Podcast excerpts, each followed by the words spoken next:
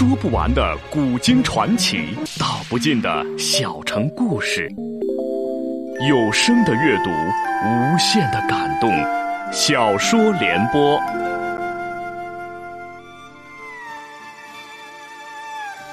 三国末年，司马氏把持魏国朝政，不惜私养死士，以暴力暗杀政敌。浑浊的世道，让名动天下的竹林七贤也难独善其身，深深卷入其中。请听吴畏撰写的《中国古代大案探奇录之竹林七贤》，由时代播讲。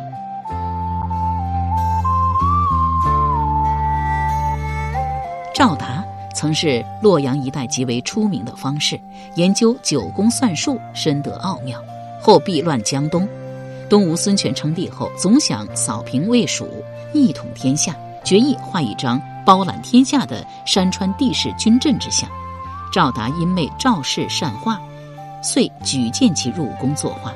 赵氏听了孙权要求，笑道：“丹青之色，甚易熄灭，不可久保，切能刺绣列国方帛之上，写以五岳河海城邑行阵之形。”于是绣了一幅。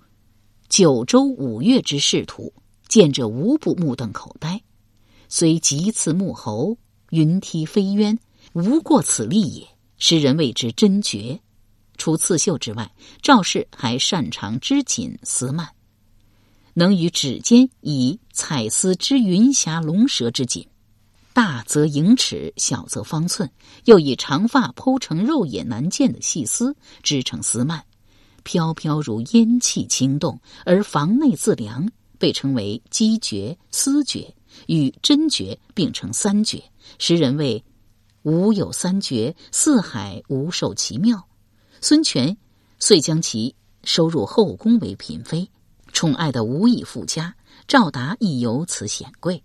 赵达擅长占卜、应机立成、对问若神。孙权每每行师征伐前。便命赵达推算，皆如其言。孙权由此视赵达为军师，东吴之人甚至视其为丞相。但赵达爱惜法术，密不示人，即便孙权亲自请教，也不肯透露一字。由此惹来孙权不快，恩宠渐衰。赵达死后，孙权曾刻意寻找赵达秘书，甚至不惜掘开赵达坟茔，却始终没有找到。此事遂成为孙权心中的一桩恨事，三绝赵氏也因此失宠，被逐出宫外，不知所终。据说三年前孙权病重，临死前尚恼恨得不到赵达遗书一事。钟会大致介绍完赵达道：“吴大帝孙权尚且如此，对赵氏方术志在必得。我敢说，天下觊觎元军书的人不在少数啊。”又道：“如此看来。”那黑衣蒙面男子志在袁军书，身份来历不明；那灰衣女子则是为杀郭丽而来。当时蜀国安插在洛阳的探子，但明明是两路人。那灰衣女子为何一心要杀黑衣男子？黑衣男子又为何反过来要救灰衣女子呢？刘玲见钟会望向自己，双手一摊道：“钟司礼是问我吗？这我可不知道。或许那两人是一对相爱相杀的冤家。”也未可知啊！钟会一时也难以想明白究竟，便赶来厢房查看郭丽的伤势。嵇康已将伤口清理干净，将随手带的药丸碾碎，用热酒调了，敷在伤处。钟会问道：“郭丽人可还救得活？”嵇康不答。钟会又碰了个软钉子，脸上当即有些挂不住了。还在一旁的道士王表应道。嵇康已用药为伤者敷住伤口，止住了血，但他伤得不轻，距离要害之处只差半寸，加上失血已多，能不能救得活还很难说呀。钟会道：“既然如此，我还是带郭丽回城好了。”王烈摇头道：“京师固然行事方便些，但这位小娘子伤成这样，稍微乱动，伤口便会重新迸裂。”更受不了颠簸之苦，从这里到洛阳几十里路，又不好走。钟司令若是一定要带他回城，怕是走到半程人就没了。刘玲忙问道：“那该怎么办才好啊？”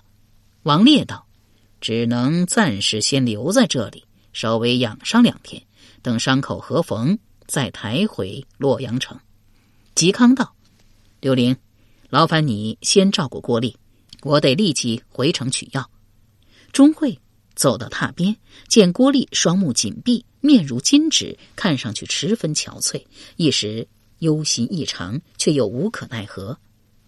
再出来厢房时，王烈、王表竟已与嵇康一道离去，甚至跟刘玲都未打一声招呼。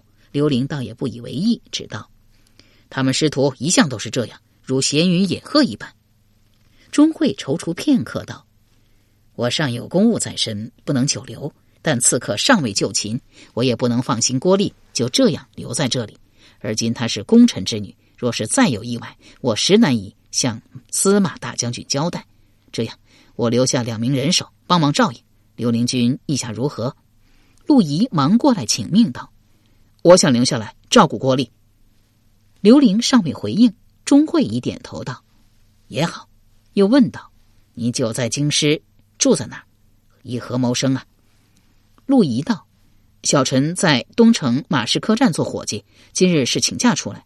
司礼君若是方便，请派人到客栈知会马店主一声，说我临时有事。”今明两日都不能回去了。钟会点了点头，招手叫过两名立足，嘱咐一番，又命手下将兵器还给陆仪，自率余人去了。陆仪倒是勤快，还不待刘玲吩咐，便从宅旁小溪打了水，将后院血迹冲刷得干干净净。那两名立足，一人名周贡，一人名石英。先是四下巡查一番，确保没有刺客再潜伏在附近，这才进来。周贡好奇问道：“这地方这般偏僻，府上生活物资如何解决啊？”刘玲道：“我家里一应所需，皆是皇宫酒炉代买后送来。”石英道：“刘先生家里没有其他可以使唤的下人了吗？”刘玲摇了摇头道：“我不喜欢家里一堆下人。”就连郭丽也还是你们钟司礼送的呢。石英笑道：“刘先生住在这样的僻静地方，大道不通，出行十分不便。夫人又有孕在身，总得雇个下人帮手才好啊。”刘玲道：“上半年我家还在洛阳城，原本有一名男仆阿成。有一日啊，我妻子嫌他笨手笨脚，打骂了两句，他便跑了，再也没有回来。逃跑时还将我妻子陪嫁全都卷跑了。”气得我妻子拍案大骂。阿成七岁便来我家，在我家十年，居然都这样。所以啊，我妻子说以后啊，再也不要仆人了。周贡说：“奴仆逃走不算，还盗窃主母财物，这是重罪啊！刘先生没有到官府报案吗？”刘玲道：“我倒是无所谓，我妻子自己跑去洛阳县报了案，洛阳县令派了人来，问了几句不疼不痒的话，之后啊，就不了了之了。”石英道：“刘先生、朱夫人跟我们钟司礼皆是旧识，为何不到司隶府报案呢？”刘玲笑道：“就这么点事儿，还得惊动堂堂的司隶府吗？”周贡笑道：“就算司隶府没空查，将案子下派到河南府，河南府再派到洛阳县，那情形可就不一样了。洛阳县令不亲自出马才怪呢。”刘玲嘿嘿两声，也不回应，自走到里屋。见妻子服药后已昏睡了过去，便又来厢房查看郭丽伤势。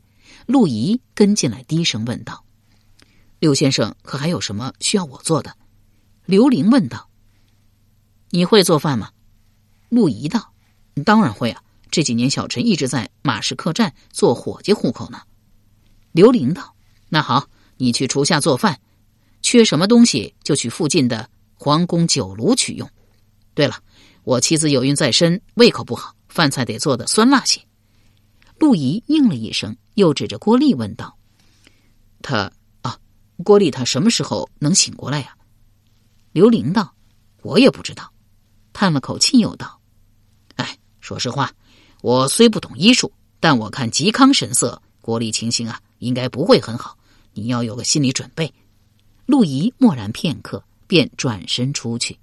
刘玲为郭丽拉好了被子，赶来书房，全面清查了一番，再将塞到陶罐中的援军书取了出来，拿回卧房，塞入了枕套之中。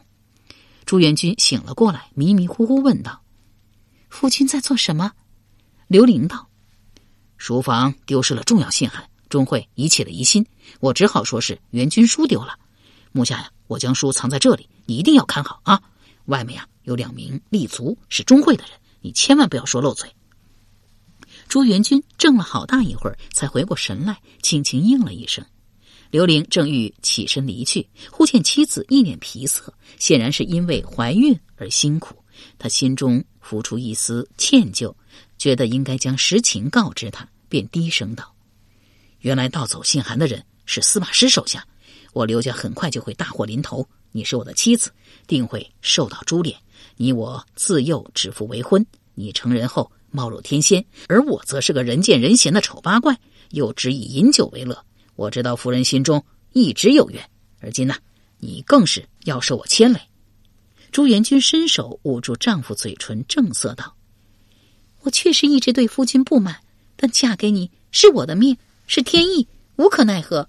至于夫君说的牵累，我虽不知道你跟嵇康在谋划什么，但以嵇康为人，必是忠义之士。”我原以为夫君这辈子就只知道饮酒，想不到你呀，终于做起了正事。我对此啊，很是欣慰呢。刘玲大为意外道：“夫人不为情友，便赞同我和嵇康所谋之事吗？”朱元军点头道：“大丈夫理该如此，有所为，有所不为。就算因此而受株连，我也绝不会有怨的。”这还是夫妻二人第一次敞开心扉。刘玲听了极为感动。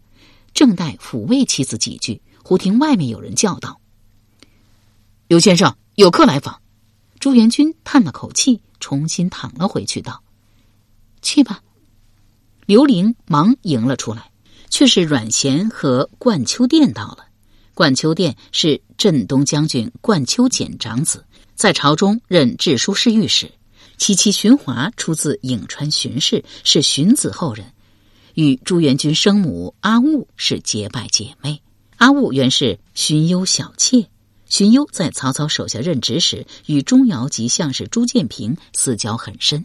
荀攸年纪最小，但朱建平为其相面时说：“荀攸虽然年少，但你的后事得托付给中军。”荀攸当真以后事托付给钟繇，钟繇不以为然。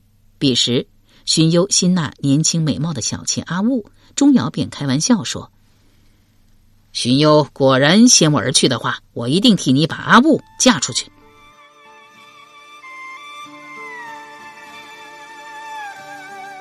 由时代播讲的吴畏撰写的《中国古代大案探奇录·竹林七贤》正在播出。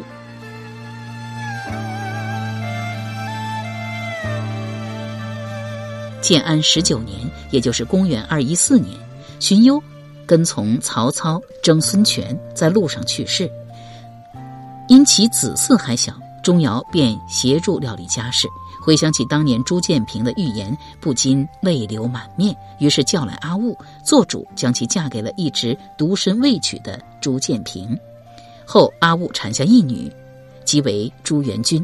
朱建平老来得女，欣喜若狂。刚好好友刘任新得一子刘玲，两家便就此结为姻亲。阿兀感恩救主，一直与荀氏有来往。荀华是荀攸堂妹，出嫁前偏偏生了恶疮，腥臭难闻。刚好阿兀到荀府拜访，便用自己的嘴唇为荀华拔出脓汁，方得痊愈。荀母十分感激，遂令荀华与阿兀结拜为姐妹。荀华既是朱元军的姨母，因而论辈分，冠秋殿算是刘玲长辈。刘玲忙上前行礼，口称姨父。冠秋殿扫了院中立足一眼，道：“我是受夫人之命，专程来探访元军的。”刘玲连忙道谢，又问道：“姨母可还见好啊？”冠秋殿点了点头，道：“他本来是想亲自来的，不过……”我女儿之娘目下怀了身孕，回娘家来安胎。夫人因为要照顾她，一时走不开。刘玲听说冠秋殿之女冠秋之亦怀了身孕，连忙道喜。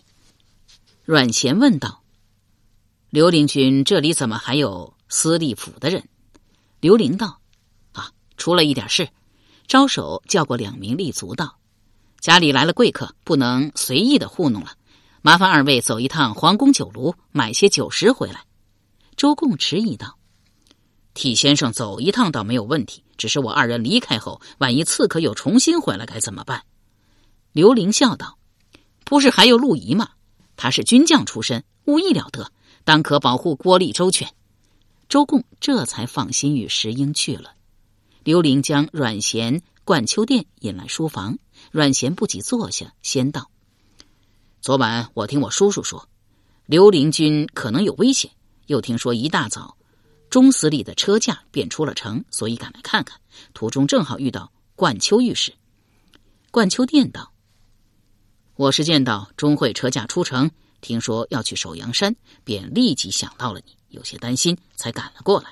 看情形，钟会应该是来过了。”还留了手下在这里，到底发生了什么事啊？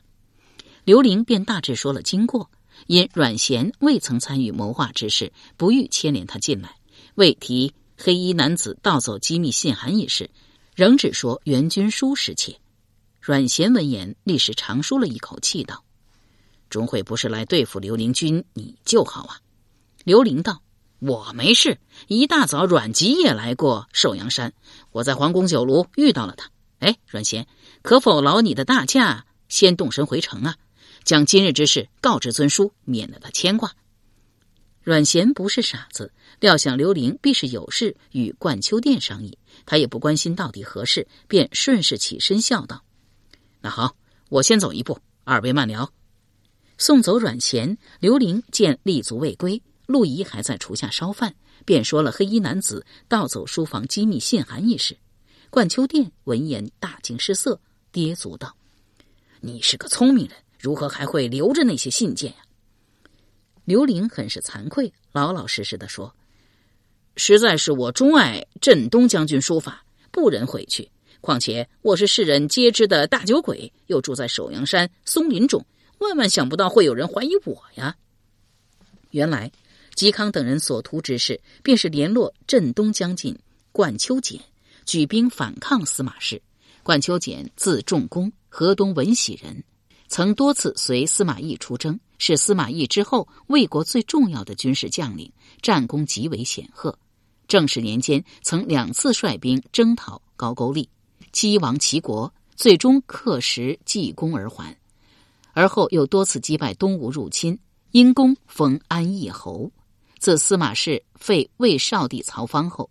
嵇康愤懑不已，决意反击。他虽表面不问政事，但实际上暗中关注时局已久，认为文武百官中有能力与司马氏抗争者，只有手握重兵且战功累累的镇东将军冠秋俭。嵇康因是大名士，又是曹魏驸马，受到司马氏的严密监视，多有不便之处，于是请好友刘伶出面斡旋。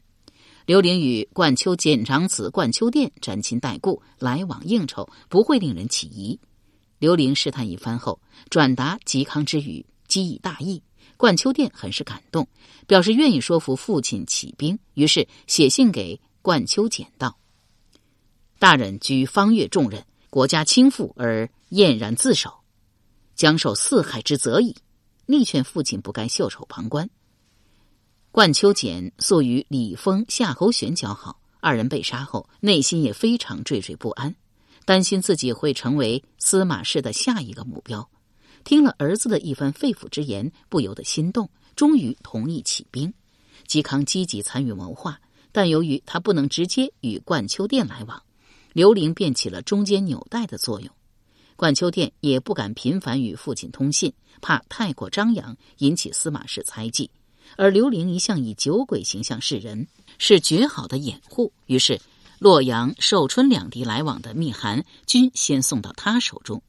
他本来被认为是万无一失的联络方式，却不想有人识破了这其中的奥妙，潜入位于深山老林的刘家，将一干机密信函盗走。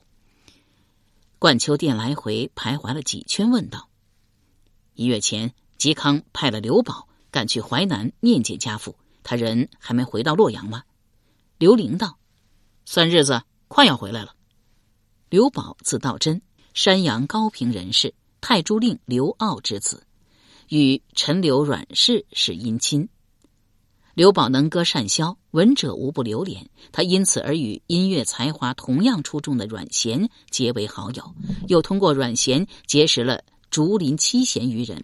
其人虽性情率真，不拘礼俗，与嵇康诸人相合，但却关注时局，积极参与朝廷理论，有明显的入世抱负。是以嵇康自谋士之初便力邀他加入。刘宝亦是痛恨。司马氏擅行废立大事，有取代曹魏之心，积极谋划。不久前，更是亲自赶赴淮南，与镇东将军冠丘俭面议大事。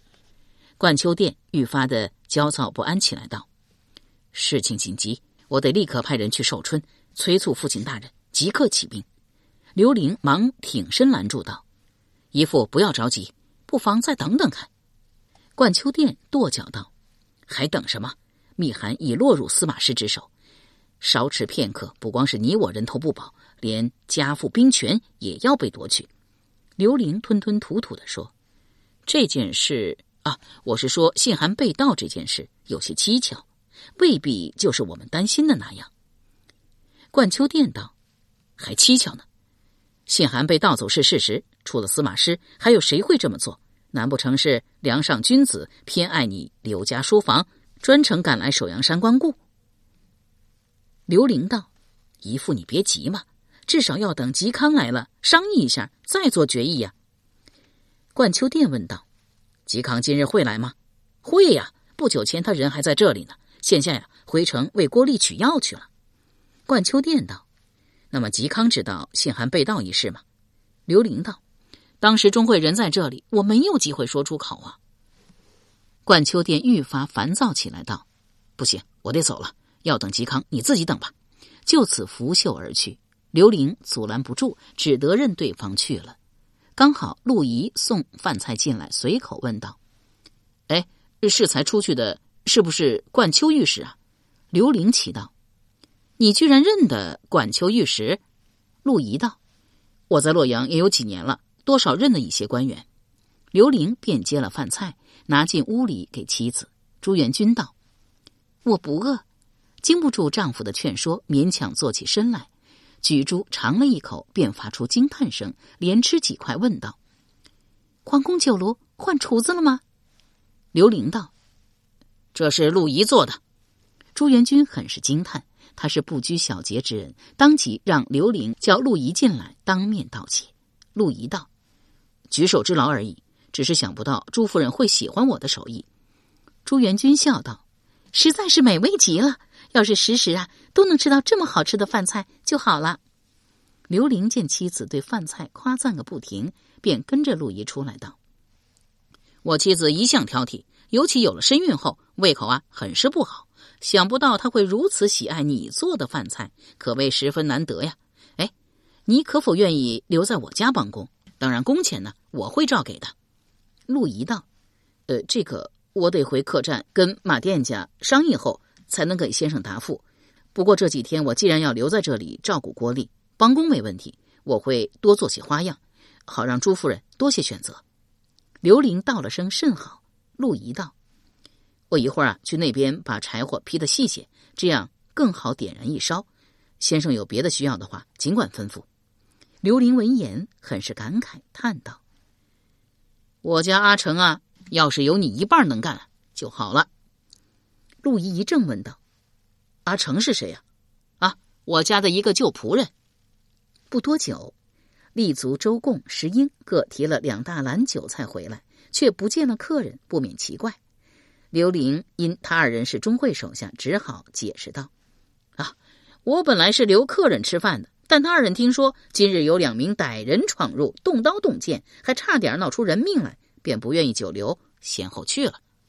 周贡道：“那这些饭菜，刘玲道，你们自己用吧，分一些啊，留些晚饭。”又想起一事，指着厨下方向道：“，那边地窖里啊有酒，是皇宫酒炉的千日醉，我呢已珍藏已久，二位不必客气，尽管开怀畅饮。”石英道。千日醉当真如传说中的那般好吗？刘玲笑道：“二位尝尝不就知道了。又请陆仪将一间空厢房打扫了出来，安顿了周贡、石英二人。天色将暮时，嵇康终于带着药箱回来了，却不是独自一人，同行的还有阮籍。刘伶大为意外，问道：“你没有遇到阮咸吗？”阮籍简短答道：“遇到了，不但遇到了阮咸，还遇到了嵇康。”刘伶道：“你既知道我没事，为何还要专程再跑一趟啊？”阮籍不答，自行进屋往书房坐了。嵇康道：“我遇到冠秋御史，他说。”刘林咳嗽了声，大声道。钟思康啊，担心郭丽有失，特意派了人手留在这里。由时代播讲的无畏系列小说《竹林七贤》，今天就播送到这里，请明天继续收听。